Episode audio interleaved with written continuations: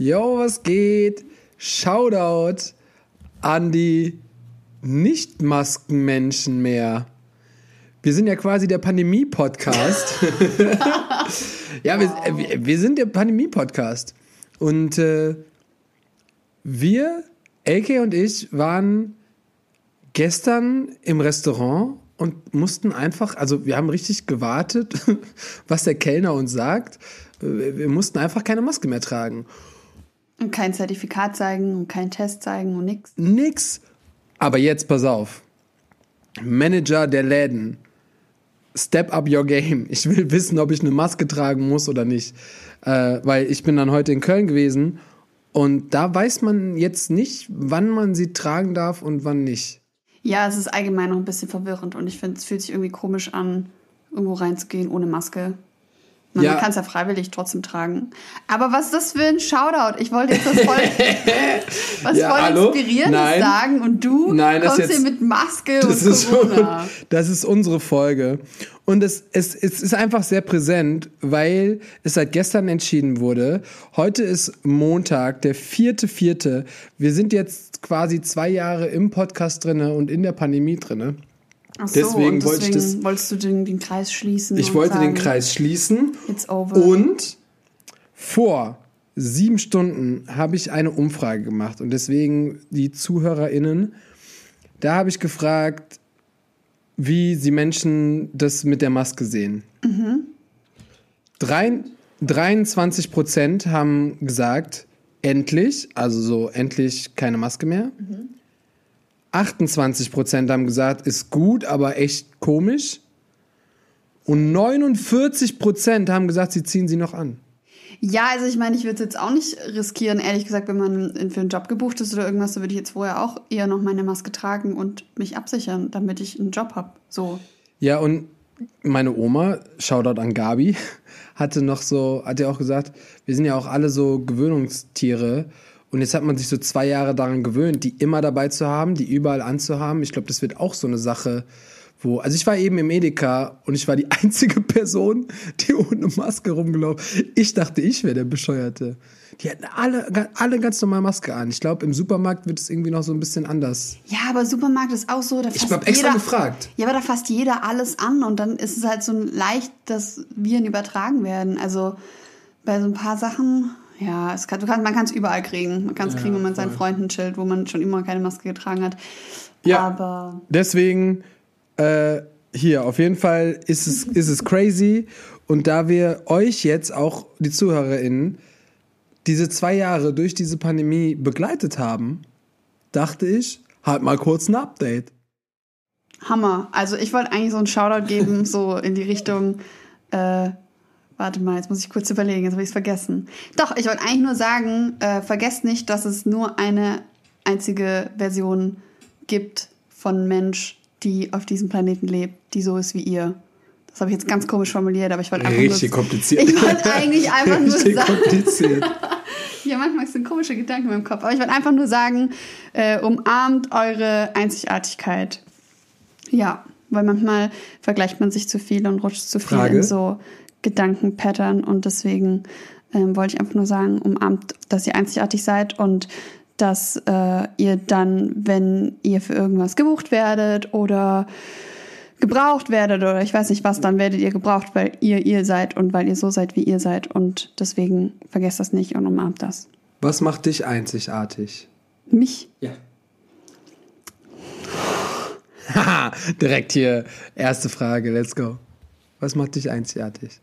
Was du denkst von dir. Ich würde jetzt nicht sagen, dass, also ich würde jetzt nicht Eigenschaften nennen, wenn man mich fragt, was mich einzigartig macht, sondern ich würde einfach sagen, wenn ich 100% ich bin und 100% authentisch bin und pur und ehrlich, äh, vor allem mit mir selber, dann, also dann spüre ich mich selber auch ganz anders und ich glaube, das ist dann genau das, was mich einzigartig macht. Weil dann, dann, also so wie ich dann, keine Ahnung, wie nennt man das, wie ich dann strahle oder was ich dann, ja, was ich ausstrahle sozusagen, ist dann genau das, was ich bin und das macht mich einzigartig. Also ich würde jetzt nicht sagen, Ja, ja, klar. ich bin eine ehrliche Person, eine treue Person, weil so Eigenschaften können viele Menschen haben, aber glaube, es ist die Kombination aus, ja, ich aus glaub, denen dann. So, wenn ich fein bin, so wie ich, also mit mir bin, wie ich bin, und wenn ich ähm, mir meiner Stärken bewusst bin, meiner Schwächen bewusst bin und wenn ich einfach nur so bin, äh, hallo, ich bin nicht perfekt, aber ich bin hier und ich bin da und ich bin präsent und ähm, ich liebe mich und Oh. dann, ja, Sag da, das mal öfter. das mache ich, aber ich sage das ja nicht laut. aber ja, und dann denke ich, dass ich einzigartig bin. Hammer. Würdest du die Frage beantworten? Gar nicht. ähm, ja, dies, dies, das ist voll komplex. Ähm, natürlich ist jeder Mensch. Ich denke, dass ein Großteil deiner Gedanken dich einzigartig machen. Das heißt, das, was du über Dinge denkst, und damit wirst du ja dich selber ja auch mit einschließen.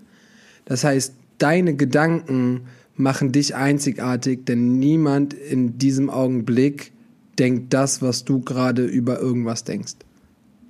Ja, voll. Aber das finde ich ergänzt sich alles super. Ja, voll. Ich habe auch schon mal überlegt, hast du schon mal, einen, hast du schon mal einen Song angemacht und dann überlegt, wer in dieser Sekunde gleichzeitig mit dir den Song hört auf dieser Welt? Ja, safe. Crazy, oder? Das wäre so, das wär so interessant, weil manchmal hat man so ein, ja, okay, bei so kommerziellen Songs, dann geht es relativ sch- schnell, aber manchmal hat man so spezifische Songs und denkt so, oder man hört so einen ganz alten Song und denkt so, boah, mit wem könnte ich jetzt auf der Welt kurz viben, weil der das gerade auch voll fühlt, diesen Song Ja, zu vor hören. allem bei alten, bei alten Songs denke ich das voll oft. So unbekannte alte Songs, wo man dann denkt, als ob das jetzt gerade jemand hört, aber es gibt safe jemand, der das gerade hört und nicht nur wahrscheinlich eine einzige Person, mehrere. Ja, manchmal weiß man aber auch nicht. Ja, keine Ahnung. Andererseits wäre es auch geil zu wissen, wenn man so einen Song hört, ob man gerade in der Sekunde der einzige Mensch ist, der diesen Song hört. Was Das auch, wäre auch wieder cool krass. wär. Ja. ja. Übrigens so nebenbei, ähm, wenn ihr uns wieder äh, schmatzen und äh, äh, trinken hört. Hallo, ist- wir versuchen es zu, zu vermeiden. Nö, die, die Leute wissen das doch. Bei uns wird gesnackt. Ich habe mir Milky Ways geholt und einen Gin Tonic. Und da gegenüber ist Eis und Aloe Vera. So, Shoutout aber trotzdem auch mal an, weil wir hatten schon mal so eine Folge, wo nur wir gequatscht haben und damals war ich auch so ein bisschen, ähm, wie soll ich sagen, ja, Skeptisch? skeptisch. Äh, nicht, weil ich nicht glaube, dass wir eine coole Folge rauskriegen, aber dass unserer, unser Podcast ja schon auf den Gästen beruht. Zwei Shoutouts. Nummer eins, Shoutout an. An, an Tarzan? An. an, Ähm, Ta an du hast Tarzan. gerade so, so gejodelt. Einfach an.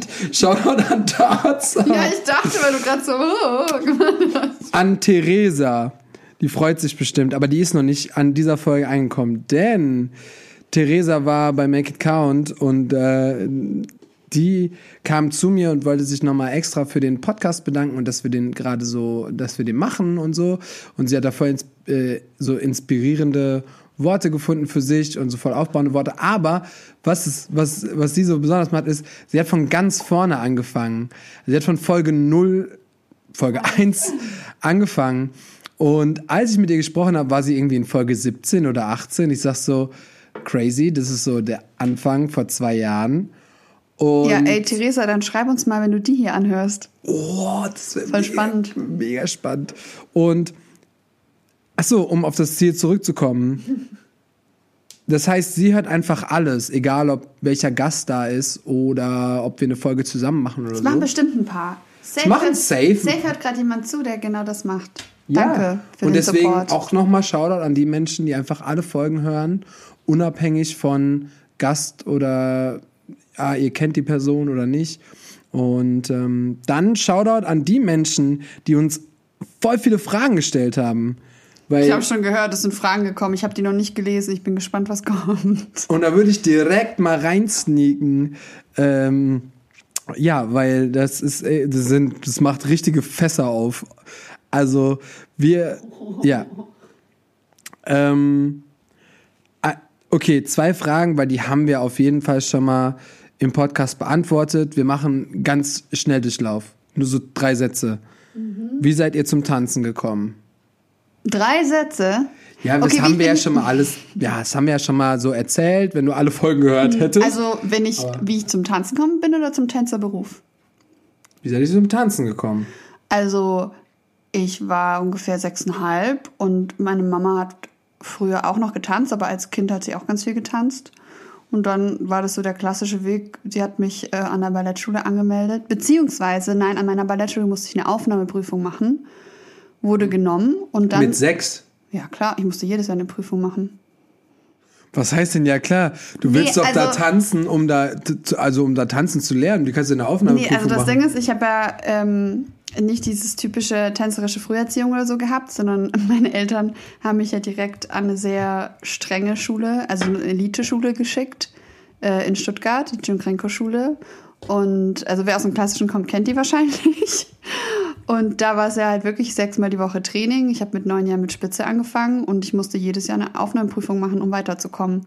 Die haben Siebenjährige von der Schule gekickt, weil sie zu schlecht waren. Und Sechsjährige nicht genommen, weil sie zu schlecht waren. In meinem Jahr wurden nur zwei genommen. Und das Coole ist, also es war nur ich und ein Junge. Und also in dem Jahr, in dem ich Prüfung gemacht habe. Und der Junge tanzt jetzt äh, beim Stuttgarter Ballett. Und Ja, das war ist so schön, weil Cedric heißt er und der musste immer so kämpfen, weil er eine Tendenz zum Übergewicht hatte und immer ein bisschen pummeliger war und immer von den Lehrern eins drauf bekommen hat und immer härter arbeiten musste als alle anderen. Und der ist einfach jetzt beim Stuttgarter Ballett. Und ich meine, Krass. er ist mittlerweile Solist. Und das ist so krass, dem seine Entwicklung zu sehen. Also ich bin ultra stolz, wenn ich da so ein bisschen was kriege ich ab und zu mit und das ist richtig geil. Shoutout an Cedric. Ja, Shoutout an Cedric. Der soll mal hören. Ich habe seinen Nachnamen vergessen. Ähm, Shoutout Cedric ohne Nachnamen. Nee, der hört wahrscheinlich nicht den Podcast. Aber äh, genau, so bin ich zum Tanzen gekommen. Meine Eltern haben mich da angemeldet und ich habe die Prüfung geschafft. Yay. Ich hatte quasi den gleichen Weg. ähm, nee, ganz, ganz schnell. Ich hatte damals eine beste Freundin. Dann ähm, hat sie, also irgendwie war das so, es gab einen Zeitungsartikel mit Hip-Hop-Workshop bei mir im Dorf. Und ich wusste aber, also ich kannte Tanzen nicht. Ich kannte weder, was Hip-Hop-Tanzen ist, noch was generell. Das, Halt die Musik, ne? ja, genau. Also ich habe ja Hip-Hop gehört. Und dann war sie so, ja, lass mal zusammen da hingehen. Ich, ich weiß gar nicht, was das ist. Ja, okay. Hip-Hop mag ich, Workshop, keine Ahnung. Alles klar. Sind wir da hingegangen und dann, ähm, ja, die, die, die, die, ich sag mal, Lehrerin, äh, die hat mehr so ein bisschen geshaked, aber es war schon irgendwie coole Musik auch. Und dann bin ich danach dahin und habe mich wohl irgendwie nicht so ganz schlecht geschlagen. Und meine damalige Freundin hat das keinen Bock gemacht, die ist dann wieder gegangen. Und da waren noch ein paar Jungs, die dann das alles nur ins Lächerliche gezogen haben. Aber äh, ja, ich habe dann mit der danach gequatscht und dann ich, hat sie gesagt, komm doch zu mir, ich habe hier einen regelmäßigen Unterricht. Und dann bin ich danach bei ihr in den Unterricht gegangen. Eigentlich hätten wir es jetzt so machen sollen, dass ich deine Story erzähle und du meine. Aber du hättest meine gar nicht erzählen können. Gar keine Ahnung. Nee, okay. Also, das ist auf jeden Fall Die Antwort. real quick. Also, das ist langweilig, boring. Bleh. Aber jetzt, aber trotzdem danke, dass du die Frage gestellt hast. So richtig gehatet kurz. Ähm, eure schönste und schlimmstes Erlebnis in Bezug auf das Tanzen?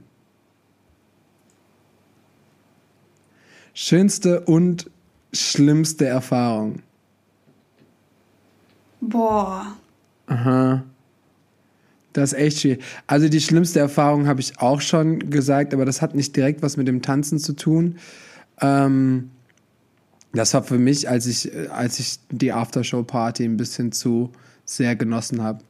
Das war schon schlimm. Also weil ich wollte gerade Ach so, auf dem Job. ja, ich wollte gerade so oder ich war gerade so dabei, meine Jobkarriere als Tänzer richtig groß zu machen, wurde gebucht und bla und blub. Und dann habe ich es mir mit einer Dummheit von Party äh, so verkackt, dass ich dann quasi aus der Agency rausgeworfen wurde. Und dann äh, und dann habe ich von denen halt keine Jobangebote mehr bekommen, obwohl ich ja als Tänzer arbeiten wollte. Und äh, ja, also in einer Sache, äh, grundsätzlich war es nicht schlimm, es ist auch keiner zu Schaden gekommen, außer ich, der, der immer noch der, der immer noch in dem Hotel lag, weil er einfach besoffen war und dann nicht nach Hause. Also ich habe den Job gemacht und der Job lief auch gut. Nur danach ist es halt ein bisschen eskaliert und die sind ohne mich nach Hause gefahren. Ähm, aber das war damals war schon echt heftig für mich, weil ich dann schon gedacht habe, so, boah, was mache ich hier? Aber du darfst halt keinen Jungen, der nichts hatte oder der wirklich kaum was hat, so eine, ja, so eine All-Inclusive-Party das erste Mal mit so, da waren Promis und da waren die ganzen Leute und da waren irgendwelche Fans und ach, Mädels und alles war umsonst. Es ist, ist Katastrophe, Alter. Ja. Okay, und deine schönste? Ähm, ne, sag du mal deine schlimmste. Ich habe gerade überlegt, also ich glaube tatsächlich, ich war zwar, wie alt war ich? Zwölf. Ja. Ich glaube, dass ich, dass es für mich damals richtig schlimm war und dass ich, glaube ich, seitdem nicht mehr so was Schlimmes erlebt habe. Aber auch im Zusammenhang mit der Schule, auf der ich war. Weil ich dann halt, ich war sechs Jahre dort und dann hatte ich schon drei Jahre Spitze getanzt. Und dann hieß es, weil meine Füße nicht ausgewachsen waren, wir wurden halt da auch so von Orthopäden und Physios und so untersucht, ob unsere Körper überhaupt geeignet sind. Ich wollte aber eigentlich nie prima Ballerina werden, aber die meisten dort wollten das. Da gab es auch ein Internat und so. Und dann waren meine Füße halt nicht ausgewachsen. Und da ich schon drei Jahre Spitze getanzt habe, man darf eigentlich nicht so früh anfangen, äh, war, haben die gesagt, wenn ich jetzt weiter tanze, dann kann ich irgendwann nicht mehr gehen, dann sind meine Füße kaputt. Und natürlich haben dann meine Eltern gesagt, so, dann hörst du auf an der Schule. Und für mhm. mich war das so schlimm, weil ich war halt zwölf und du hast sowieso, du hast sechs Jahre lang diesen krassen Leistungsdruck. So, ich hatte keine Freizeit, ich hatte kein, kein Leben sozusagen, außer halt Schule. Ähm, und habe mir halt auch immer selber so einen krassen Leistungsdruck gemacht. Also ich habe wirklich sehr viel Disziplin und so dort gelernt. Aber ich weiß, dass es für mich, also das hat, darunter habe ich sehr, sehr lange gelitten, dass ich da dann quasi gehen musste ähm, aus gesundheitlichen Gründen. Weil wenn du zwölf bist, dann denkst du halt so, ja, als ob das passiert, als ob meine Füße so, so kaputt gehen. Jetzt würde ich jeden Lehrer und jede Lehrerin äh, schimpfen, sozusagen, wenn die ihre Schüler mit neuen Spitzenschuhe stecken. So, das ist einfach nicht gesund, das ist auch erwiesen. Ähm, das heißt, mit zwölf sind manche Füße noch nicht ausgewachsen. Und ich weiß, dass das sehr äh, traumatisierend, glaube ich, war auch nicht lange davon. Also ich bin dann auf eine andere Schule gewechselt, wo ich dann mit Jazz und Modern und Steppen und so angefangen habe. Und das war dann auch wirklich das Beste, was mir in dem Sinn passieren konnte. Aber das war definitiv ein sehr schlimmes Erlebnis. Und ich glaube, sonst... Hip-Hop. Bitte? Und, ja, ein bisschen, ja. ähm, aber ich glaube, ähm, ich, ich hätte jetzt keinen Vergleich... Also man hat immer mal gute und schlechte Phasen im Tanzen. Ja, ich habe jetzt kein so ein Erlebnis, Fall. wo ich denke oh mein Gott, wie schlimm. Also, und was meine, mein bestes Erlebnis mit Tanz, da gibt es, glaube ich, echt viele. Weil manchmal sind es nicht mal Sachen, die passiert sind, die mir passiert sind, sondern wenn man dann äh, jemanden begleitet oder Schüler begleitet, Schülerinnen und den, die dann Erfolg haben oder sowas. Ich finde, das ist auch mal mega das besondere Erlebnis, so wenn man sich für andere freut. Ja, ähm, oder auch Freundinnen von mir, wenn die Erfolge haben. Das ist für mich auch immer die gleiche Freude, wie wenn ich selber einen Erfolg erziele beim Tanzen. Deswegen könnte ich da jetzt. Hm? Du Streberin. Nein, aber. Nee, aber wirklich. Also, ähm, keine Ahnung. Ich finde es manchmal schön, dass sich so für andere zu freuen und andere von außen zu beobachten, wenn man dann halt so das kennst du doch auch, wenn du so äh, oder Schülerinnen hast, wenn du manchmal von, von Schülern oder Schülerinnen von dir erzählst und man sieht dann so viel Potenzial oder auch in, in, in seinen Freundinnen, die so um einen rum das Gleiche versuchen zu erreichen oder andere, vielleicht andere Ziele haben, aber auch in dem Business sind und dann siehst du da das Potenzial und du siehst genau da gehören die hin und dann machen die genau das und die haben nie dran geglaubt und dann machen die es plötzlich und dann bist du so, oh, wie geil ist das? Also mit Tanzen kann man einfach so Shoutout an Jolie zum Beispiel, zum Beispiel, aber nicht nur Julie. Also ich glaube, die, falls die es hören, wissen, wer sie sind, ja. ähm, weil ich das denen natürlich auch sage. Aber ja, deswegen könnte ich jetzt nicht sagen, boah, mein, das war das Krasseste. Also das ist kein Erlebnis, aber also ich habe mit mit 14 angefangen zu tanzen und mit so 17 angefangen zu unterrichten, ungefähr. Ja, mit 17, 18 habe ich angefangen zu unterrichten. Und das Schönste ist, dass ich den Spaß am Tanzen in keiner Sekunde in meinem Leben verloren habe. Also es spielt keine Rolle, was ich gemacht habe. Ähm, keine Ahnung, ich bin dahin gereist zu einem Workshop, habe das erste Mal von einem Lehrer, von dem ich unter, irgendwann mal Unterricht nehmen wollte, gelernt.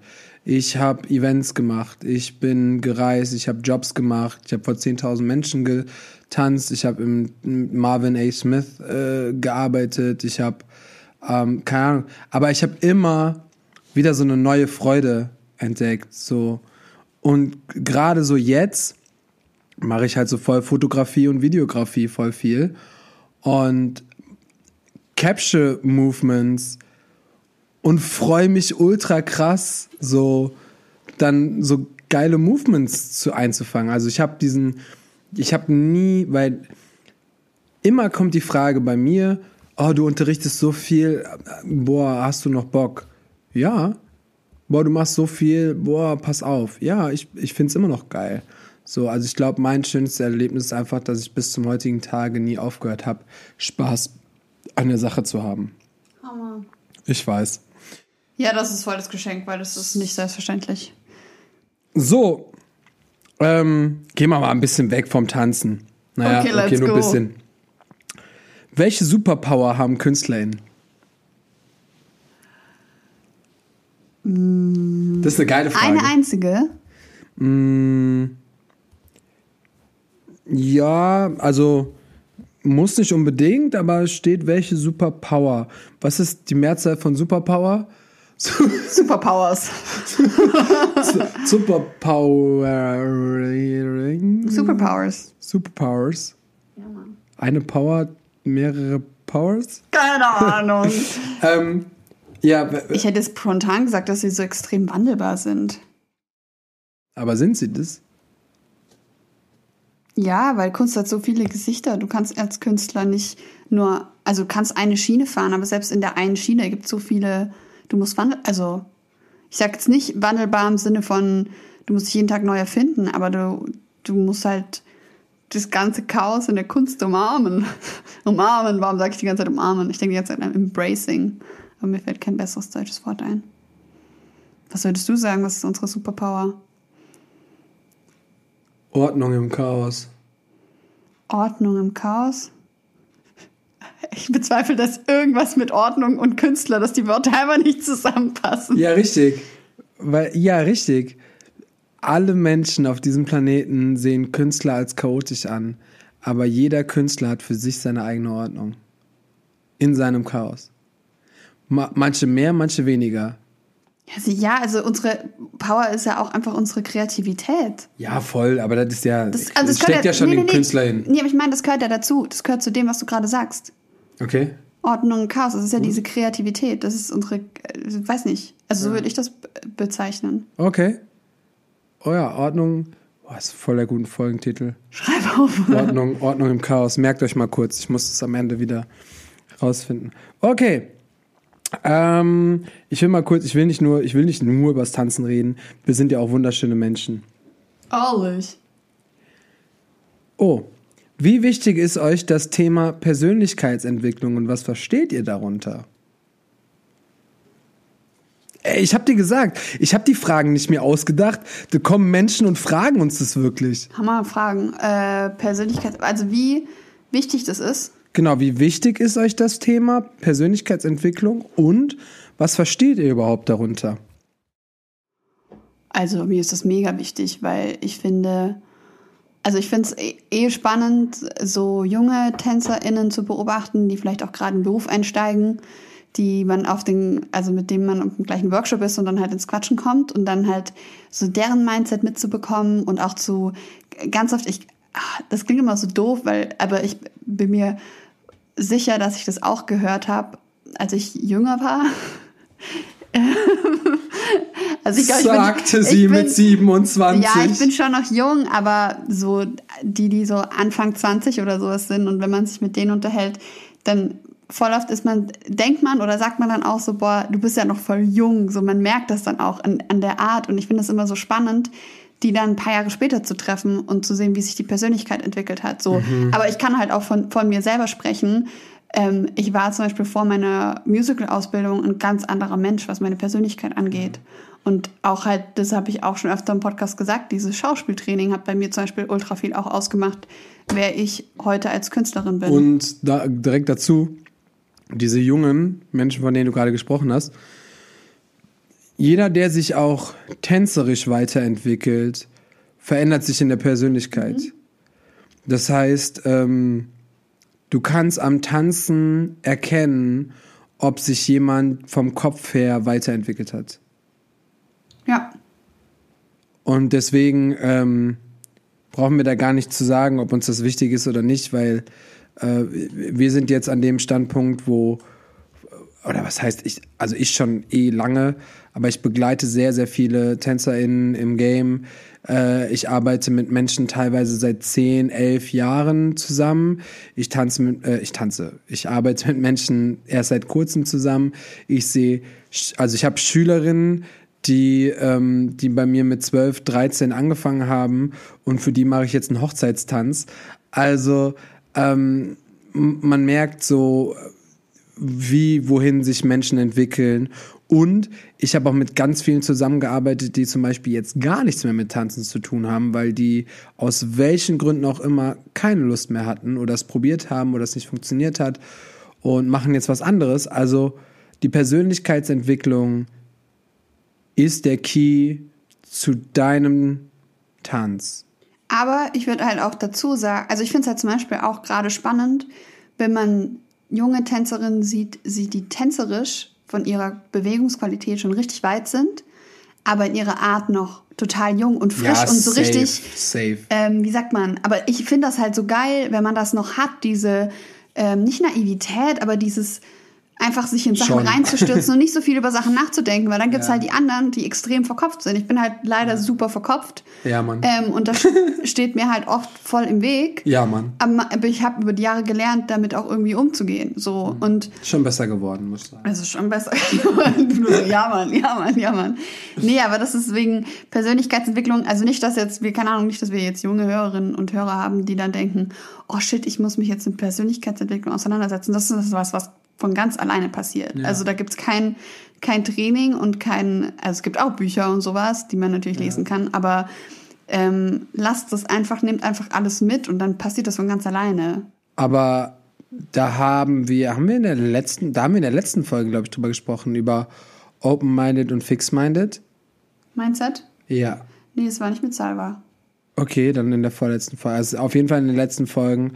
Ähm, ich gehe, also ich war es schon immer, aber ich gehe auch immer noch davon aus, dass open-minded Menschen immer noch einen Ticken schneller oder mehr erfahren als Fixed-Minded. Für die Leute, die das nicht, den Unterschied nicht wissen, Fixed-Minded, da hast du eine Sicht auf Dinge und nach der fährst du. Du lässt dich wenig von dieser Fährte abbringen, weil du das gelernt hast oder weil du das gesehen hast. Weil es immer funktioniert hat. Weil es immer funktioniert ja. hat. Und bei open-minded Menschen, die äh, gucken sich auch andere Perspektiven an, die reden mit anderen Menschen, die probieren anderes aus, die gehen auch mal weg von dem Weg, den alle dir sagen. Und da könnte man jetzt zum Beispiel ein ganz, ganz, ganz einfaches Beispiel nennen. Äh, deine Eltern sagen dir, studiere, weil alle in der Familie schon studiert haben und du sollst jetzt auch studieren und dann machst du das, weil das ja so vorgegeben ist. Oder du sagst, nö, ich breche da raus, ich will Künstlerin werden, ich will selbstständig werden, ich will meinen Tanz mit Geld verdienen. Oder es, du guckst dir halt mal an, was es noch so gibt. Oder du guckst dir mal an, genau. Also ähm, deswegen und Menschen, die offen oder offener durchs Leben gehen, können ihre Persönlichkeit schneller entwickeln, weil sie mehr erfahren. Das ist, glaube ich, so eine, was nur meine persönliche Einschätzung. Aber ich glaube, so ein Fixed Mindset ähm, kommt auch viel durch Erfahrungen, die man gemacht hat, durch schlechte Erfahrungen. Weil, Absolut, also man kann es ja. halt auch umdrehen, weil ich habe jetzt gerade zum Beispiel an dich gedacht, ich finde, was die Kunst angeht und das Tanzen, hast du definitiv ein Open Mindset, aber zum Beispiel was privat, wie ich dich kennengelernt habe, was sich über die Jahre so auch durch unsere Beziehung einfach verändert hat, also auch bei mir natürlich, weil man ist halt durch vorherige Beziehungen, Partnerschaften und so weiter geprägt und hat dann ja. so seine Einstellungen dazu und hat so in dem Sinne auch ein Fixed Mindset. Und das finde ich teilweise schwerer Aber zu Aber nur weil ich vorher open-minded war. Ja, total. Aber dann ja. haben wir uns kennengelernt und du hattest so von manchen Sachen sehr feste Überzeugungen, genau. dass das gar nicht anders geht, dass du es gar nicht anders, ja. dass du es gar nicht besser verdient hast oder sowas. Genau. Ja, das stimmt. Aber weil ich halt immer offen für alles war und dann über die Jahre, und das merkt man natürlich auch im Alter, ähm, gemerkt habe, was ich gar nicht will. So. Und Dinge, die man gar nicht haben will, ähm, da war ich dann der festen Überzeugung, dass es mir gut tut, wenn ich die nicht habe. Und du nervst mich ja auch trotzdem immer mal wieder. Also es geht, es geht ja trotzdem. Nein, ich, sowas meine ich gar nicht, aber ich meine einfach, dass so mit, gerade was Zwischenmenschliches angeht, versucht offen zu bleiben und ein offenes Mindset zu haben, weil ähm, jetzt, ich denke halt gerade eben an unsere Beziehung einfach, dass man, man muss in Beziehungen immer Kompromisse eingehen. Und ja. das kann man halt nicht, wenn man super fixt. Wobei, da könnte ich zum Beispiel, weil du jetzt gerade gesagt hast, mit so Dings, bei mir war das halt ähm, auch so, dass ich immer gesagt habe, ah ja, wegen meiner Vergangenheit kann ich mhm. nicht gut mit Menschen. Mhm. Was ja auch der Fall ist. Aber ich da trotzdem offener bin im Sinne von, ah, manchmal ist es doch möglich und manchmal geht's schon. Also ich bin nicht ganz so ein Vollhorst. Aber nein, nein. so. Was für Vollhorst. Was laberst du? Ich habe gerade nur überlegt, so Fixed Mindset, Open Mindset, ja. haben wir ja gerade voll aufs Tanzen bezogen. habe ich halt ja, überlegt, ja, wie das privat, also im normalen Leben eigentlich genauso ist. Ich habe eine super Frage für dich. Oh je, hau raus. Wie lernt man, sich nicht selbstkritisch und nicht zu loben, selbst einzuschätzen? Hä? Nicht was? Also erstmal, wie lernt man, sich nicht zu selbstkritisch und nicht zu lobend selbst einzuschätzen? Ah, also wie lernt man sich richtig einzuschätzen? Ja, ich glaube schon. Aber ja, weil es Aber das halt erste ist, glaube ich, erstmal nicht zu selbstkritisch zu sein. Ne? Das ist, glaube ich, der erste Teil der Frage. Ja, ja, ja. Also ich glaube, man muss da einfach die, irgendwie die Mitte finden. So, man muss sowohl Kritik an sich selber üben, konstruktiv am besten und nicht nur, das war scheiße, du bist scheiße. Und nicht emotional werden. Ja, nicht emotional, sondern so. Das ähm, kann ich sehr gut. Was da, was da halt wirklich hilft, ist ähm, seine Arbeit mal von außen zu betrachten. Also selbst wenn es einfach ein Video von der Class ist und du guckst es dir ein paar Tage später an und analysierst es, als würdest du jemand Fremdes analysieren oder wenn du unterrichtest, als würdest du gerade eine Schülerin, einen Schüler von dir analysieren. Ähm, aber natürlich auch nicht, also und aber also auch lobend, also nicht nur dann nur die schlechten Dinge sehen, sondern auch sehen, okay, das habe ich gut gemacht ähm, auch wenn ich vielleicht musikalisch da jetzt nicht das gemacht habe, was ich sollte. Aber da habe ich das Movement eigentlich ganz cool gemacht. Ähm, ich glaube, das ist auch ein großer Teil, was dann dazu beiträgt, wie du als Künstlerin wirst, als Tänzerin, ähm, wenn du dich halt so sehr unter die Lupe nimmst. Aber ich, also ich glaube, man muss echt eine gute Balance finden. Vielleicht hilft es ja, also ich habe jetzt kein Geheimrezept, aber vielleicht hilft es ja, wirklich zum Beispiel anhand jetzt, ich bleibe jetzt einfach mal bei dem Tanzvideo, du hast ein Tanzvideo von dir, du guckst es dir drei Tage später an, setzt dich hin mit einem Zettel, schreibst fünf Sachen auf, die du nicht so gut fandest, an die du und dann schreibst du auf, wie du die verbessern könntest. Und dann schreibst du fünf Sachen auf, die du gut fandest. An Kathrin Wurche, hast du das jemals gemacht? Nee, ich sag ja gerade, ich habe das noch nie gemacht, aber ich habe jetzt gerade versucht mhm. ähm, zu überlegen, weil das ist halt echt immer so ein Thema, weil es gibt halt ja immer, das oft ist so immer diese, also dass man sich ähm, entweder zu schlecht einschätzt oder zu äh, zu gut und irgendwo auf eine Wolke oben fliegt und gar nicht äh, auf dem Boden der Realität wieder ankommt. Ähm, da kann ich, da kann ich auf jeden Fall eine, eine Folge mit Ini kann ich da empfehlen, weil also Inni ist zum Beispiel so ein Fall, die ist sehr emotional und also das hat sie uns erzählt und die ist einer der schönsten Menschen, die ich kenne. Sorry. die ist, die, hat sich, Ecki hat gar nicht mitbekommen. Nein, die ist aber einfach, die ist wunderschön. Ja, ist sie auf jeden Fall. Und die ist eine badass Woman. Also die ist eine richtige, äh, weiß nicht, Businessfrau und die macht alles. Aber diese Frau hat so viele krasse Zweifel an sich selber, was einfach nur vom Kopf auskommt und von ihren Emotionen her. Weil diese Zweifel bräuchte sie gar nicht, weil alle Menschen um sie herum sagen, wie krass die Frau ist. Und deswegen muss man ganz oft aus sich heraussteppen, so boah, so ein bisschen, als würde man so in Filmen sterben und dann guckt man sich so selber von oben an. Ja, okay. Ja, aber kennst du es nicht? Diese, Ja. So als Geist guckt man von oben auf sich herab und äh, muss gucken, okay, war das jetzt emotional oder war das jetzt einfach rational? Und ich bin bei uns in der Beziehung der rationale Mensch, manchmal ein bisschen zu krass, weil ich, AK, wenn sie emotional gebrochen auf dem Boden liegt, ich dann trotzdem kurz äh, sage, ja, Schatz, hör mal zu, das war jetzt so und so, und das, aber eigentlich wollte sie nur hören, keine Ahnung, alles wird gut. Ähm, deswegen äh, ist es ganz gut, was Elke gesagt hat, finde die Balance, finde nicht nur Dinge, die scheiße sind, finde nicht nur Dinge, die gut sind und Und Ja. ich glaube halt, wenn es, also bei mir ist nämlich auch immer dieses Problem mit, ich bin zu verkopft, ich analysiere zu sehr, ich bin zu ähm, kritisch mit mir. Ähm, bin da, glaube ich, auch sehr geprägt durch äh, die Disziplin von zum Beispiel dieser Ballettschule, an der ich war und zum Beispiel auch durch ähm, meine Mom, die Lehrerin ist und die auch immer auf Le Leistung, äh, also Leistung gefordert hat, was, was auch gut ist. Also ich, ich sag nicht, dass ich jetzt boah, ich habe einfach so gar keine Leistung erfahren. Doch, und ich hatte halt immer einen Leistungsdruck in, in meinem Leben, so bei allem, was ich gemacht habe. Und ich Ja. glaube, deswegen habe ich das einfach so tief in mir ver- verwurzelt, diesen Druck an mich selber so.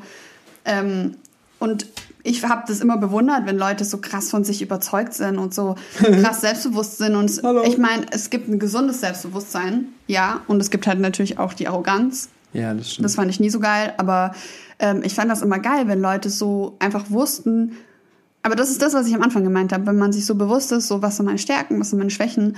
Ähm, und hallo, das bin ich, nämlich so wie ich bin. Und das ist definitiv so, ein, so ein, eine Sache, an der ich immer wieder arbeite. Und ich meine, mir ist es halt, mir fällt es mega schwer, Lob anzunehmen.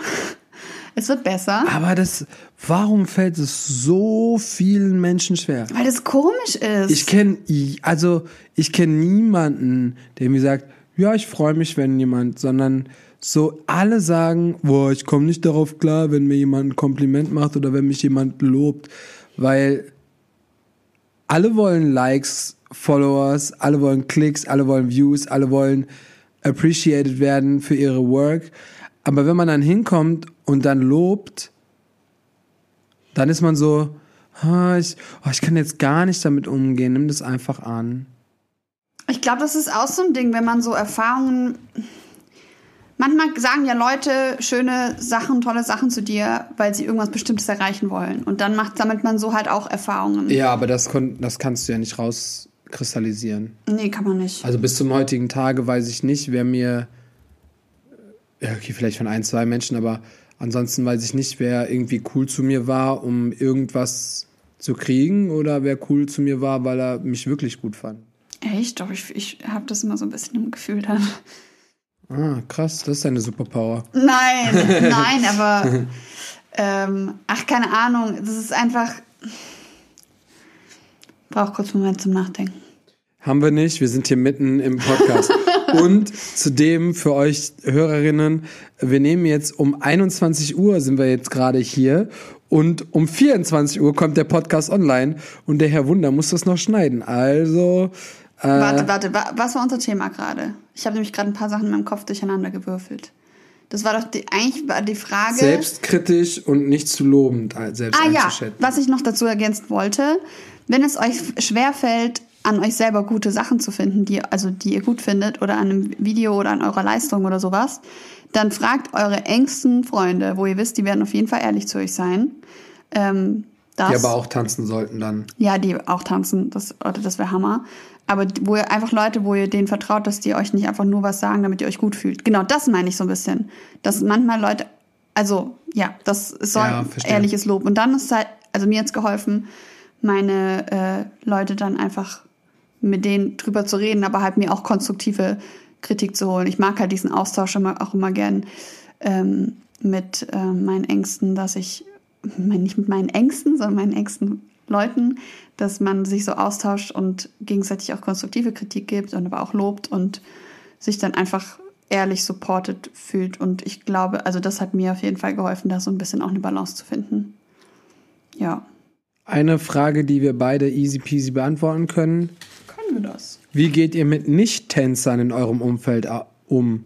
Zieht es euch runter? Fragezeichen. Ob es uns runterzieht? Ja. Nee. Nee. Jeder Künstler und Künstlerin freut sich, wenn sie zu den Menschen geht, die nichts mit Tanzen zu tun haben. Wo man nicht über. Boah. Nicht über Job, nicht über Tanzen, weil das Ding ist, also bei uns ist es so, und gerade bei AK und mir, äh, wir leben 24-7 in dieser Welt. Also wirklich, wir wachen damit auf, wir schlafen damit ein. AK haut mir manchmal auf die Fresse, weil ich sie nachts kurz vorm Einschlafen noch mit irgendeiner Idee voll laber. Und dann wird jetzt geschlafen. Keine Gute Gewalt. Nacht, morgen. AK macht auch immer Flugmodus auf dem Handy an. Das macht sie dann immer so im Gehirn. Und ähm, dann darf ich nichts mehr sagen. Aber wenn du dann, also deswegen Shoutout an meinen besten Freund äh, Kai, der, der kennt sich mittlerweile durch die Jahre, die er jetzt mit mir äh, im Tanzen so ein bisschen mitgemacht hat. Der hat nichts mit Tanzen zu tun. Äh, so, und es ist Hammer. Natürlich fragt er mich auch, wie läuft's und wie läuft der Job und was gibt's Neues und er kennt auch viele TänzerInnen mittlerweile. Aber grundsätzlich tut es gut, aus dieser Welt auch immer rauszusteppen. Und was, das ist auch super wichtig. Immer diesen Abstand von deiner Gute Kunst zu Balance. halten. Weil keiner kann 24-7 gut kreativ sein, wenn er nicht was im Leben erlebt. Und deswegen ist es halt voll gut, wenn, wenn du da mal rauskommst. War die Frage, ob es nervt? Ja, so ungefähr. Also erstmal, wie geht ihr mit Nicht-Tänzern in, in eurem Umfeld um? Also wir gehen mit allen Menschen immer sehr gut um. Das ist die erste Sache. Und dann zieht es euch runter. Ich glaube, wa- was vielleicht damit gemeint sein könnte, ähm, was manchmal mir für mich schwierig ist, wa- was meine Familie angeht, ähm, dieses, also Ah, die, die bemühen sich Ja, total, verstehe. meinen Beruf zu verstehen. Haben aber keinen Und Plan. den Struggle? It. Genau, und denen fällt es aber manchmal schwer, das also einfach sein zu lassen und loszulassen und zu akzeptieren, dass sie es nicht ganz verstehen, aber dass ich schon mein Ding machen werde und dass ich finanziell mit beiden Beinen im Boden stehe und dass ich, ähm, ja, also die haben halt sehr viel Sorgen mit dem Beruf in Verbindung. Ja, das und ich ich, das glaube, das, schon ist das, was ein bisschen damit vielleicht gemeint ist. häufig gehört habe, dass, dass Menschen, die dann erzählt haben, äh, ja, keine Ahnung, ich bin jetzt Tänzer oder Tanzlehrerin oder so, und dann kommen Leute und sind so, ja, wie, hey, und was machst du eigentlich? So diese, also es gibt super viele Fragen von den KünstlerInnen oder gerade in der Tanzbranche auch echt genervt sind, aber deswegen sind wir auch eine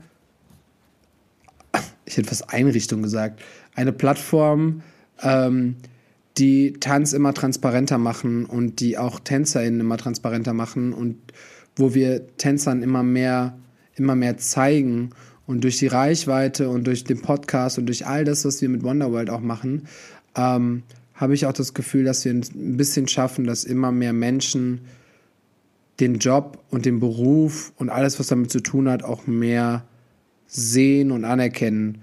Und wenn das irgendwann passiert, dann gibt es auch weniger Unverständnis bei Menschen, die andere Jobs machen. Und ich glaube ganz ehrlich, wenn es Leute sind, die nicht tanzen und ihr möchtet die in eurem Leben haben, dann ist es auch voll wert, die gleichen Gespräche wieder und wieder zu führen und wieder und wieder zu erklären, Mhm. was eigentlich abgeht. Und wenn die Leute das aber Menschen sind, wo ihr sagt, die möchte ich eigentlich gar nicht in meinem Leben haben, weil die mich wirklich Weg. runterziehen, dann weg. Weg. So Einfach doof, wegschmeißen. So doof das klingt, aber dann soll es halt nicht sein. So. Ähm. Ich, also, das klingt jetzt, als hätte ich die Frage selber geschrieben. Habe ich aber nicht. Schieß los. Mich würde deine Arbeit übers Foto- und Videografieren im Generellen sehr interessieren. Und ich will jetzt hier eigentlich keinen so Talk darüber halten, großartig. Dann sag mir einfach mal, was dich als Videograf und Fotograf besonders macht oder einzigartig, was dein Ding ist. Du hast ja, ich finde, du hast schon dein Ding gefunden in dem Bereich. Es gibt zwar immer wieder neue Bereiche, die dazukommen, Ja, voll. aber du hast schon irgendwo dein Ding gefunden. Und was ist es? Ja, also, äh, ja, für die Leute, die es jetzt gar nicht checken. Ähm, AK und ich, oder vor allen Dingen auch ich, bin so auf meiner Route des Findens. Und ähm, Elke und ich. Ich bin auf der Route des Suchens oder was? nee, aber wir sind beide so. Wir suchen beide unseren USP. Wenn ihr nicht wisst, was es ist, googelt. Äh, und wir wollen, also wir, wir sind beide so an unserer Zukunft dran, was wir arbeiten. Deswegen ist es mega interessant, weil ja, ich habe auf jeden Fall meine Sachen gefunden. Ähm, mit Foto und Videografie habe ich, wie gesagt, da könnt ihr euch auf jeden Fall den letzten Podcast anhören, weil das habe ich bei Salva so erzählt, wie ich dazu gekommen bin. Und ähm, ich weiß gar nicht, was ich großartig dazu sagen kann. Also, ich habe auf jeden Fall, was ich vielleicht noch nicht gesagt habe, warum ich mich vom Tanzen zurückgezogen habe und das jetzt viel, viel intensiver mache, ist ein Grund, ich kann meine Arbeiten selber entscheiden. Also ich kann selber entscheiden, was ich tue. Und ich bin nicht abhängig von 300 Euro Jobs am Wochenende. So. Du bist allgemein nicht von den Meinungen anderer abhängig. Da hatten wir es, ich glaube, wir Voll. ohne Podcast, unabhängig ja. vom Podcast, hatten wir es zweimal davon, dass ich halt auch gesagt habe, oder das ist ein Gedanke, den ich mir ständig mache, was meine Selbstständigkeit angeht. Ich möchte halt mir auch was aufbauen in der Selbstständigkeit, wo ich nicht von der Meinung von anderen Menschen abhängig mhm. bin, wo ich nicht davon ja. abhängig bin, ob die jetzt mein Foto gut finden ja. oder ob die finden, dass ich die falsche Haarfarbe für den Job habe oder sowas. Und das war bei mir voll auf beim Tanzen. Also ich war immer zu dünn. Ne, da habe ich schon ein paar Mal drüber gesprochen. Das mhm. heißt, ich habe nicht dem, dem körperlichen, männlichen Ideal Deutschlands äh, ge gehorcht. Deswegen äh, konnte ich viele Jobs auch nicht machen. Ähm, ich hatte nie Technik, deswegen sind da auch viele Sachen rausgefallen. Ähm, ich durfte super viele Sachen machen, aber jetzt durch Fotografie und durch Videografie kann ich mich einfach komplett selbst verwirklichen. Und der, der große Unterschied ist, ich bin frei. Ich kann Leute buchen mich, weil sie meine Arbeit wollen. So, das ist ein bisschen so, als wenn du jetzt anfängst zu zeichnen und du zeichnest oder du malen und du, du malst einfach drauf los, also ohne dass du jetzt eben was kopierst oder so. Und Leute kaufen deine Gemälde und sind so, ey, ich will nur von dir dieses Gemälde haben. Die kann ich nirgendwo anders kaufen. Und ähm, das heißt, der Maler kann jetzt da da entweder malt der ganz viele Gemälde und dann werden ganz viele gekauft oder der malt nur bestimmte oder mal ein großes, mal ein kleines, so und kann damit machen quasi was er will. Und jetzt kann ich halt mit Fotografie und Videografie, aber man darf nicht, ich rede halt sehr viel darüber, weil es mir auch echt sehr sehr Spaß macht. Aber ich bin immer noch Tanzlehrer aktuell, ich habe immer noch neun Kurse, ähm, ich mache immer noch Events und all meine Projekte. Ähm, zuletzt haben wir das mit den Kids gemacht und den Teens äh, choreografiere ich auch immer noch selber. Also gerade was auch Movement und Creative Direction fungiert, ähm, mache ich super gern selber. Der große Pluspunkt ist, dass ich die Sachen, die ich choreografiere für Videos, direkt videografisch choreografiere. Also, also vielleicht ist das für die einen so eine Einschränkung beim Choreografieren. Für mich ist es ein Pluspunkt, weil ich dann direkt Kamera, Übergänge, und quasi Bewegungen von A nach B mit choreografiere. Und bei Fotos ist es so, das habe ich jetzt tatsächlich heute oder gestern mit AK auch besprochen, ähm, dass ich auch da jetzt anfange zu verstehen, was ich nicht machen will und was ich machen will. Weil am Anfang probierst du ja alles aus. Ich hatte eine Kamera, ich habe Hochzeiten fotografiert, ich habe Beauty, ich habe Fashion, äh, ich habe Street, ich habe Urban, also ich habe, ich bin so in jede Richtung gegangen. Und dann fängt man auch da an zu gucken, was gefällt einem da. Und was liegt mir da am besten? Natürlich Movements, also Movements eincapturen. Oder, und das machen wir jetzt halt seit einem halben Jahr ungefähr oder seit ein paar Monaten, ähm, Fashion mit Beauty mit Movement gemixt. Und das ist wieder so ein USP. Das heißt, so eine unique selling point, den es kaum gibt, weil es gibt ganz viele, ganz, es gibt tausende Fotografen. Es gibt tausende Fashion-Fotografen, tausende äh, Beauty-Fotografen. Aber ich versuche jetzt mit dem Wissen, was ich in den letzten 15 Jahren angeeignet habe, das mit Fotografie und Videografie umzusetzen. Wer irgendwie Bock hat, technisch ähm, mehr involviert zu sein und mehr da Fragen zu hat, das können wir gerne machen. Das wird jetzt irgendwie dann so, ich will keinen so einen langweiligen Talk hier machen, ähm, weil mittlerweile bin ich auch sehr technisch äh, weiter. Ich habe mich mit Blitz auseinandergesetzt. Ich habe mich mit Lichtsetzung äh, in Film auseinandergesetzt. Ähm, wir haben Skripte geschrieben. Ähm, also alles, was so geht. Das Einzige, was ich noch nicht gemacht habe, das wäre noch so ein, so ein Punkt, wäre halt ein Drehbuch schreiben. Also wirklich mit Schauspiel und Kurzfilme drehen und sowas. Das haben wir noch nicht so, das sind wir noch nicht so angegangen. Aber auch da haben Elke und ich schon so einige äh, Ideen. Ja. Und jetzt habe ich so drei Minuten Monolog gehalten und ich glaube, das. Aber das jetzt. ist wieder genau das, was ich gemeint habe. Es irgendwie zieht es sich jetzt ein bisschen durch die Folge, dieses Thema Einzigartigkeit und ja, einfach Mann. zu ja. wissen, was sind, wer bin ich als Künstlerin, als Künstler.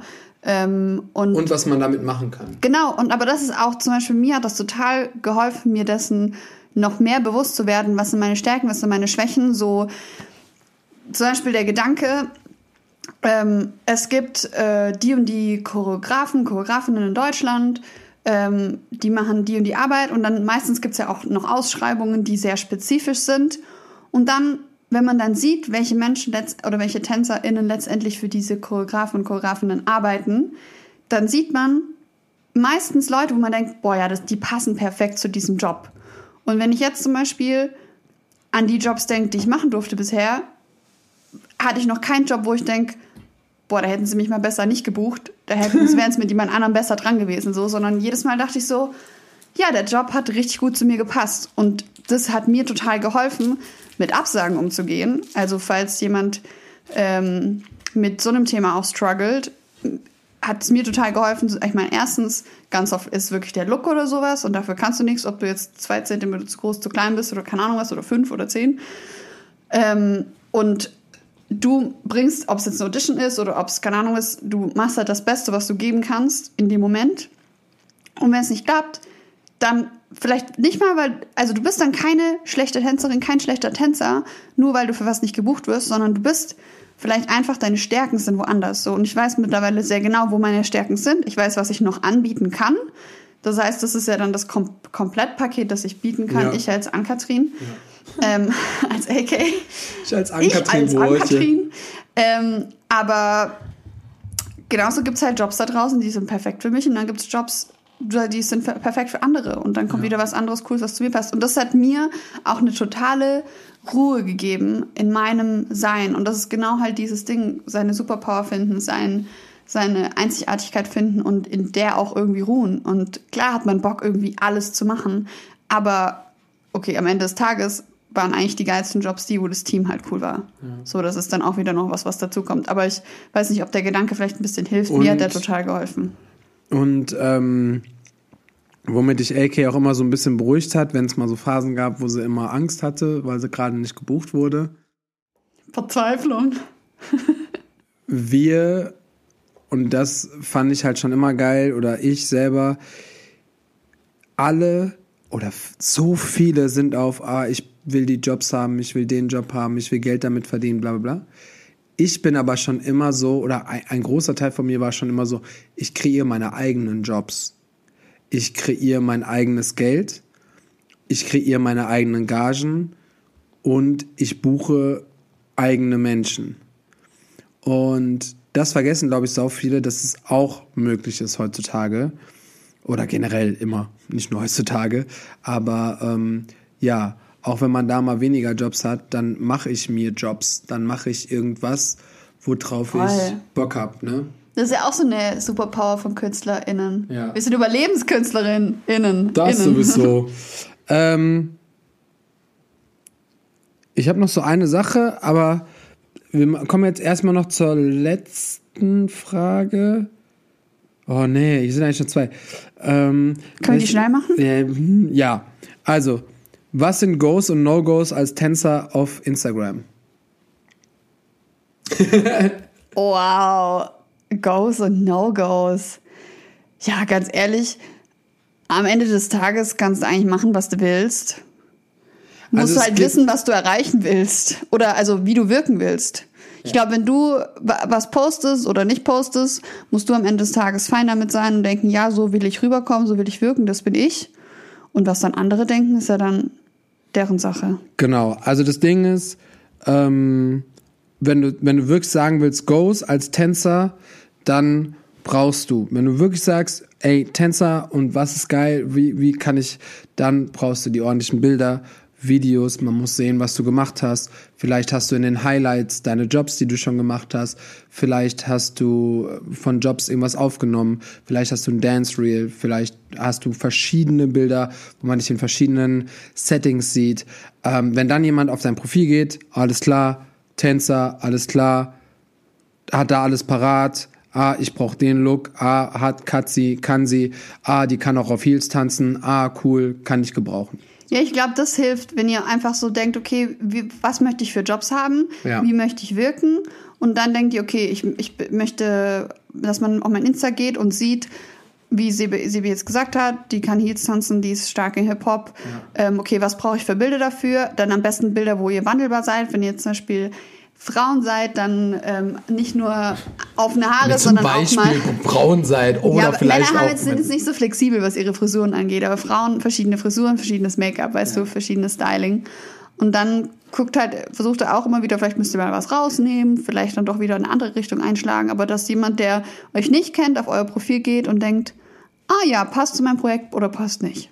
Ja, und No-Gos, wie gesagt, da gibt's geteilte Meinungen. Es gibt manche Menschen, die halt sagen, wenn du als Tänzerin arbeiten möchtest, dann äh, brauchst du nicht äh, dein letztes Essen posten Oder deine Katze. oder deine Katze. Wenn du aber sagst, ich liebe meine Katze, ich will die jetzt posten, dann go for it. Ja, also ähm, da haben wir letztens auch drüber gesprochen. Ich habe zum Beispiel eine Hundertstel Sekunde darüber überlegt, ähm, unser, un, aus unserem letzten äh, Snowboard-Urlaub m, Sachen zu posten, weil das hat ja eigentlich gut, ich habe sie dann letztendlich doch gut fotografiert, also hat doch wieder ein bisschen mit meinem Job zu tun, aber die habe ich nicht gepostet, um damit Jobs zu kriegen. Aber äh, ich habe es dann einfach gemacht, weil ich dachte, fuck it, das gehört zu mir.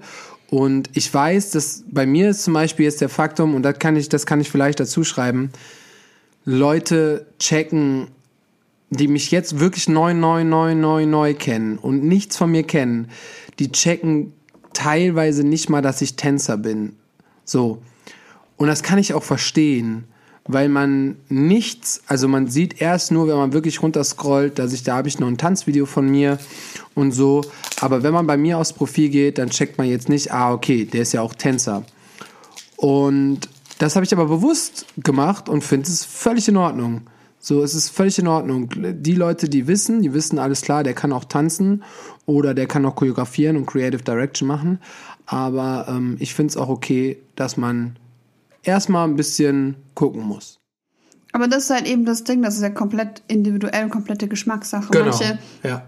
sagen, die wollen auf dein Profil gehen und nur Tanz, Tanz, Tanz sehen, wenn sie dich buchen wollen. Und manche sagen, sie wollen auf dein Profil gehen und auch sehen, wer du als Mensch bist. Das heißt, wenn du dann ein Bild in deiner Bio hast von Snowboarden oder sowas oder von dir und deiner Family, dann denkt man, ah, Familienmensch, ah, okay, macht auch noch was anderes außer tanzen so, könnte eine ganz coole Person sein. Also das ist halt auch immer so ein so eine Sache. Für manche TänzerInnen funktioniert es auch voll gut ähm, und kommt mega authentisch rüber, wenn die so äh, auch Produkt, äh, wie sagt man, Platzierung? Nee. Ja, wenn, also, ja, wenn die Werbung oder sowas machen und davon was posten.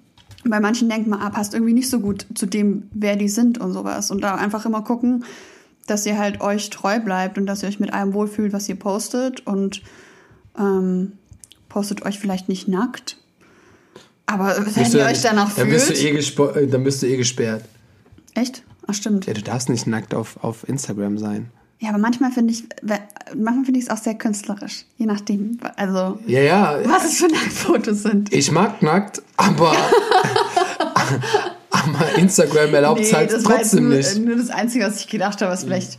Oder postet vielleicht nicht die krassesten Absturzpartybilder. Ja, vielleicht. Vielleicht. Ich habe noch Bilder von der von der Aftershow-Party. Ja, zum Beispiel, die würde ich jetzt nicht posten. Okay. Äh, also wir haben, noch, wir haben noch zwei Fragen und du darfst jetzt entscheiden, welche du beantworten willst, okay? Mhm. Also entweder, wie trifft man die richtigen Entscheidungen bezogen auf das Tanzen und allgemein? Also wie trifft man die richtigen Entscheidungen? Oder wie trainiert man am effektivsten als Tänzerin? Was zählt besonders im Training als beruflicher Tänzer? Welche Frage ist dir lieber? Äh, Die Entscheidung ich oder glaube, das die Training? zweite hilft mehr. Okay. Wie trainiert man am effektivsten als Tänzerin? Und was zählt besonders im Training als beruflicher Tänzer? Also ich glaube, wie man am effektivsten trainiert, ist, dass man erstmal versucht, sich möglichst vielseitig aufzustellen. Vielseitig, vielfältig. Ähm, und nicht nur einen Stil die ganze Zeit trainiert äh, und aber auch nicht nur zum Beispiel die Schwäche trainiert und auch nicht nur die Stärke trainiert, sondern so ein eine gute Mischung findet. Irgendwann ähm, Man sollte aber auch hier was, also man sollte hier auch einen Punkt finden, wo man sehr stark ist. Was einen Das meine ich ja, dass man halt sowohl seine Stärken weiter trainiert, als auch halt seine Schwächen stärkt. Ja. So eine gute Balance finden. Eben nicht nur Classes nehmen, das ist mir, passiert mir manchmal, dass ich dann nur noch Classes nehme, die meine Schwächen sind und die ganze Zeit mich mega stresse und die ganze Zeit denke, oh mein Gott, ich kann ja doch gar nichts, anstatt dann auch mal in eine Class zu gehen, wo ich denke, okay, hier kann ich ein bisschen chillen, hier kann ich einfach mal kurz Ja. mich gut fühlen und mir keinen Druck machen. Ähm, ich glaube, was total viel bringt, was es mittlerweile ein bisschen mehr gibt, sind so Performance Classes, Industry Classes nennen die sich, wo zum Beispiel auch so Formationstraining ist ähm, und Aufstellungswechsel oder eine Choreo, dann ein paar Schritte auf links tanzen und sowas und ähm, oder wie platziere ich mich um einen Künstler, was sind da Goes, was sind No-Goes, so auf keinen Fall vor den Künstler gehen oder den schubsen oder so, immer ähm, selbst wenn der falsche Schritte macht. Ich glaube, das sind einfach so Trainings. Es ist dann halt oft bei Intensives oder sowas wird es angeboten. Dafür sind die halt wirklich gut. Dass man sowas trainiert, wenn man zum Beispiel echt noch nie gearbeitet hat und dann denkt, okay, ich muss irgendwie lernen, wie man sich auf dem Job verhält, bevor ich auf dem Job bin, damit die mich danach nochmal buchen, weil ich dann die Sache gut gemacht habe. Und was auch total hilft, mh, ist Pickup-Training. Äh, da kann man zum Beispiel ähm, wenn man sich, keine Ahnung, eine Choreo anguckt und sagt, okay, ich lerne die jetzt in 20 Minuten, dann lerne ich sie eine nächste Choreo in 15 Minuten, dann in 10 und versucht halt so sein Pickup zu verbessern. Ich meine, da gibt es auch ganz viele andere Methoden.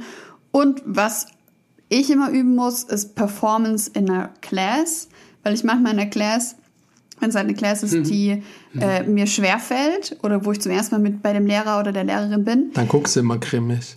nicht grimmig konzentriert. Mein konzentrierter Blick ist dann manchmal so ein bisschen Ah. grimmig. Okay, verstehe. Und dann bin ich, oder halt gestresst oder keine Ahnung was.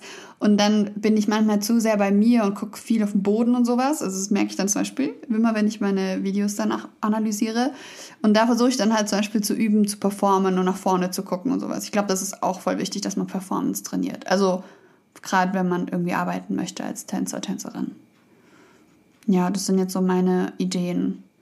Stellt euch auch mal eine Technik-Class, wenn ihr jetzt Hardcore-Hip-Hopper seid, dann geht auf jeden Fall mal ins Ballett.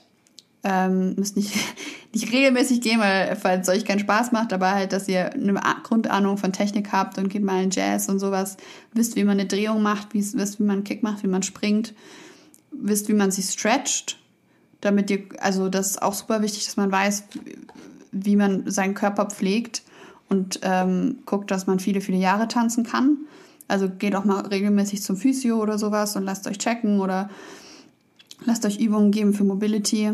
Aber das, ist, das sind jetzt so die Sachen, die mir spontan einfallen. Und äh, cuttet schlechte Trainer einfach aus.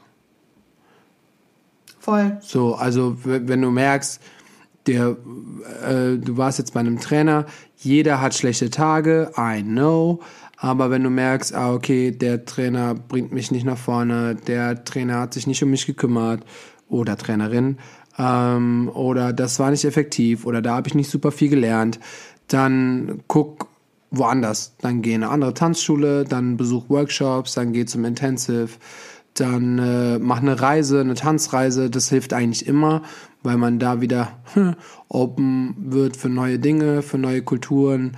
Ähm, selbst, und das ist jetzt wirklich kein Spaß, selbst eine Reise von Berlin nach München kann äh, komplett crazy sein. Äh, du kannst nach Amsterdam fahren, du kannst äh, nach London fliegen, du kannst äh, nach Italien gehen, nach Frankreich. It's no matter where. Ähm, gutes Training ist immer besser als zu vieles Training, was schlecht ist. Richtig. Und wichtig sind natürlich auch Pausen dazwischen, Regeneration und überhaupt auch die Sachen verdauen, die man lernt. Weil manchmal ballert man sich dann jeden Tag voll und weiß dann irgendwann gar nicht mehr, was hat man eigentlich alles gelernt. So. Wollen wir jetzt noch eine random Sache machen oder wäre dir das jetzt zu nervig? Deine Finger sind schon. AK guckt mich gerade so richtig. Sie hat nichts getrunken, aber sie guckt mich gerade an, wie so ich, nein, nein, ich ich, will über, jetzt schlafen. ich überlege gerade, was die andere Frage noch war. Wie trifft man richtige Entscheidungen? Nicht zu sehr von außen beeinflussen lassen, sondern aus dem Bauch raus vielleicht. Gut, dass du die Frage beantwortet hast. So. Ich habe das Gefühl, die kann man schnell beantworten. ja. Also, also willst du noch was random Ja, mit mir machen? mach. Oh Gott. oh nein. Also, ja, wir haben jetzt ganz viel gequatscht. Wir müssen das jetzt noch so ein bisschen, noch ein bisschen entspannt machen. Nee, pass auf, was ich jetzt gemacht habe, ich habe vor dem Podcast kurz überlegt, ey, ich habe ja immer irgendwelche Spiele und irgendwelche Ideen für den Podcast, die wir machen können. Und dann ist mir aber nichts Großartiges eingefallen und ich war so, so, ich gebe jetzt einfach mal ein Spiele für Couples. So, dann gibst du das bei Google ein und dann kommst du auf, dann kommst du auf so eine Seite, die heißt Liebesmeer. Oh Gott. Und da stehen 50 Ideen für zu Hause für Couples an. Leute, unsere Beziehung ist eigentlich nicht so langweilig, wie das jetzt klingt. Willst du wissen, was das allererste ist? Was man, was ihr zu Hause, auch wenn ihr kein Couple habt, aber so Date Night, setzt gemeinsam ein Puzzle zusammen. Ein Puzzle. Stell dir vor, wir würden gemeinsam puzzeln. Ich glaube, ich würde ausrasten. Du würdest mich gar nicht mit puzzeln lassen. Weißt du, was das zweite dann ist? Dann dachte ich, geht kurz so ein bisschen ins Sexuelle. Massiert euch gegenseitig die Füße. Oh, geil. Aber danach, dritte ist, holt die alte Spielsammlung mal wieder raus. Meinen die damit Toys oder meinen die damit Spielsammlung? Nein, ich glaube Spielsammlung. Ich glaube, das alte Mensch ärgere dich nicht Brettchen. Dann, das haben wir, oh, kurz, kurz Story dazu, das können wir machen. Tretet in einer Spielekonsole gegeneinander an. Das haben AK und ich versucht. Ja, Leute, ich habe Motion Sickness. Kennt ihr das? Erzähl mal, Heißt was ist Motion das? Sickness? Ich habe vergessen, ob es so heißt. Aber, ähm, also ich bin ohne Spielekonsole aufgewachsen. Mein Bruder hatte das auch erst ein bisschen später. Da hatte ich dann schon gar keinen Bock mehr drauf. Ähm, und ja, und dann hat, war ich total gehypt, als Sebi sich eine PS5 geholt hat, weil wir beide in Quarantäne waren.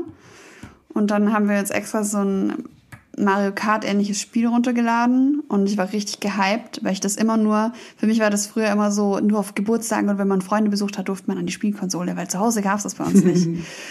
und dann war ich richtig gehypt und beim, bei der ersten Runde war ich wirklich so gehypt, dass ich auf dem Bett rumgehüpft bin, während ich gespielt habe. Ich war so richtig in Bewegung und irgendwann wird man ja so ein bisschen entspannter und chillt sich einfach nur hin und spielt. Ja, Mann. Und dann ist mir einfach schlecht geworden. Und dann habe ich das, Das war richtig nervig. also wirklich so schlecht, dass ich gedacht habe, ich muss mich übergeben und muss Fenster aufmachen und sowas. Und äh, dann habe ich das gegoogelt irgendwann, weil ich das immer wieder, das war immer wieder der Fall. Ich dachte erst so, ich was Falsches gegessen, keine Ahnung, manchmal wird mir übel. Und dann gibt's das tatsächlich und das haben, glaube ich, richtig viele Menschen. Äh, ich weiß nicht mehr, ob sich's Motion Sickness nennt, irgendwie so. Du kannst mal kurz googeln nebenher.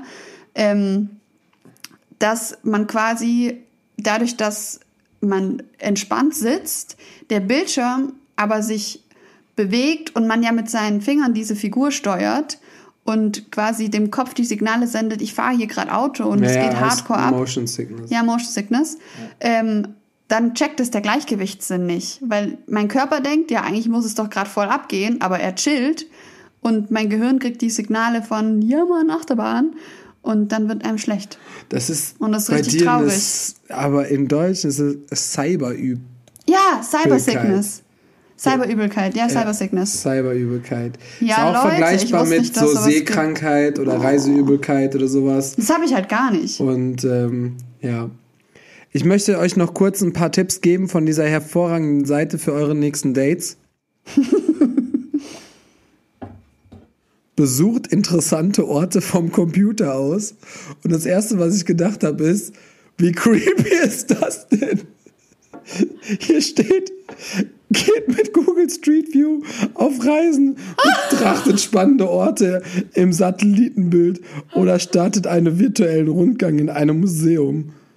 What? Wow. Das ist, als ob das jetzt meine Wahl wäre. Nee, dann müsste das ein Computerspiel sein, wo man dann so geheime Fächer und so öffnen kann. Dann fände ich's cool. Auch, ich finde die Seite generell ein bisschen creepy. Hier steht, beobachtet Leute auf der Straße. Aber ist auch voll interessant, Leute zu beobachten. Machst du das nie? Ich beobachte Ja, Leute erstens mache ich das nie. Und zweitens, was ist das für eine Date-Situation? Naja, wenn du kein Gesprächsthema hast, beobachtest du Leute. Oh, zehn kreative Beschäftigungen. Malt ein gemeinsames Bild. Süß. Nee, also das sind doch. Stellt euer eigenes Memory her. Boah, das ist ja mega nervig. Mit so Couple-Fotos und so. Oh, das ist aber ganz cool. Hier, Upcycling. Welcher Gegenstand in eurer Wohnung hat ein neues, schöneres Leben verdient? Als bei uns. Also, die schmeißen wir mal weg, damit die dann besser dran sind. Grußkarten von zu Hause. Digga, Grußkarten von zu Hause verschicken. Ich glaube, so unsere Großeltern würden sich da freuen. Meinst du? Ja. Ich glaube, wenn wir Gabi eine Wollen Karte wir, wollen wir schicken. einen Aufruhr starten? Dass alle von zu Hause einfach mal wieder Grußkarten schicken? An so Eltern, Großeltern, Ja. Verwandte, Freunde, uns. Ja. Was? Die haben unsere Adresse nicht. Aha. Können sie ans Studio schicken, an Wonderworld Studios. Eupener Straße 60, 50933 Köln. Schickt uns Postkarten, Grußkarten Großkarten. aus eurer Stadt. Aber das wäre jetzt eigentlich wär doch interessant. Weil dann kriegt man auf einmal so random aus so einem, keine Ahnung, boah, stell dir vor, aus so einem anderen Land. Ja. Mixt Gesichtsmasken und probiert sie aus. Ja, da wäre ich im Start. Ja, aber jetzt mal ganz kurz, was wolltest du jetzt mit mir machen? Wolltest du mir einfach diese Liste vorlesen? Ja, ich wollte dich fragen. Ja, ich habe die Liste einfach nur gefunden und fand sie mega witzig. Modenschau. Stellt für den anderen lustige Outfits zusammen und fotografiert die gelungensten Kreationen. Ja, es gibt, Date da, night. es gibt da noch ähm, ein Foto, das habe ich heute in meinem Archiv gefunden. Da mussten wir Klamotten tauschen und da hast du so ein schönes Kleid an, so ein blaues. Ich habe das doch gar nicht gemacht. Doch, es gibt ein Bild, da sitzt du vor diesem Mikrofon und hast ein blaues Kleid an und ich habe deine Weste an und so ein Eminem-T-Shirt und eine Cap. Ja, hast du sowieso immer. So, whatever. Ich möchte noch zum Schluss, falls ihr das durchgehört habt, witzig, dann klopft euch kurz selber auf die Schulter. Nein, ich würde gern aber noch auf unsere Playlist einen Song packen. Denn, wenn ihr den Podcast hört, also der kommt ja jetzt gleich in zweieinhalb Stunden, oh, ich muss den noch schneiden, in zweieinhalb Stunden raus. Ähm, und das bedeutet, nächste Woche nehmen wir ein Video auf mit sieben wunderschönen Mädels und AKs da auch dabei. Und ich. Sieben plus ich, oder wie? Nee, sechs plus du. Und ich würde gern schon mal das Lied draufpacken, weil das dürft ihr euch dann gerne schon zu Hause einmal anhören. Und zwar ist es von einem meiner Favorite Künstler, Ryax. Und Ryax hat zwei neue Lieder rausgebracht. Und es heißt Let You Go. Hört euch gerne mal an. Nächste Woche filmen wir dazu was. Und danach die Woche wird es schon erscheinen. Darf ich freu auch ein. Lied draufpacken, Du darfst auch ein Lied draufpacken. Was ich gerade voll gerne höre? Was hörst du denn gerade voll gerne? Rise von Callum Scott. Mit einem S? Nein, R, R, R-I-S-E, Riese. Wie die Krise ohne K. Rise von? Callum Scott. Oh, jetzt muss ich das noch eingeben, weil der das nicht findet. So, Callum Scott. Perfekt. Die beiden Songs, wir sind, man merkt, wir sind ein bisschen emotional. Ähm, yes. Das war eine Folge mit uns beiden. Und wir Ja, haben wie lange haben wir geredet? eure, wie meinst du? Wie lange, was steht Wie da? für immer? Stunde 15 ungefähr. What? Ja.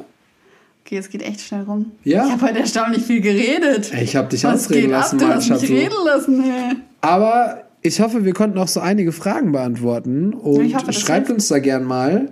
Ähm, ich will ja schon immer mal auch Folgen von mir haben. von uns. Ähm, ich freue mich ja da sehr drüber.